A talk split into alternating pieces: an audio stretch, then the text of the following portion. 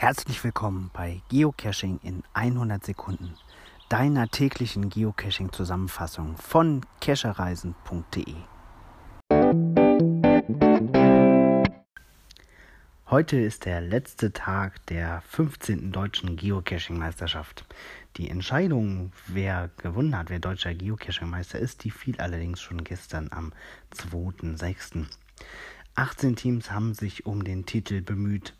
Neun Caches gab es zu absolvieren, vier Zusatzcaches, um dem Motto 13 gerecht zu werden.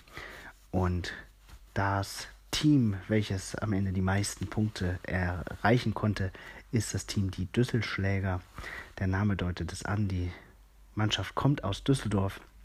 Das heißt, im nächsten Jahr in 2019 wird die deutsche Geocaching-Meisterschaft in der nordrhein-westfälischen Landeshauptstadt Düsseldorf ausgetragen werden.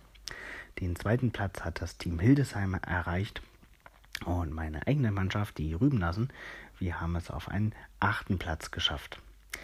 Es war ein richtig toller Tag mit sehr, sehr vielen abwechslungsreichen Geocaches. Wir wurden gefordert an Körper und Geist. War wirklich sehr abwechslungsreich, toll organisiert ein großes Fest und wer das noch nicht erlebt hat, sollte sich nächstes Jahr unbedingt mal auf den Weg nach Düsseldorf machen. Und vorher ganz, ganz viel trainieren. Das mache ich jetzt auch. Deswegen bis zum nächsten Mal.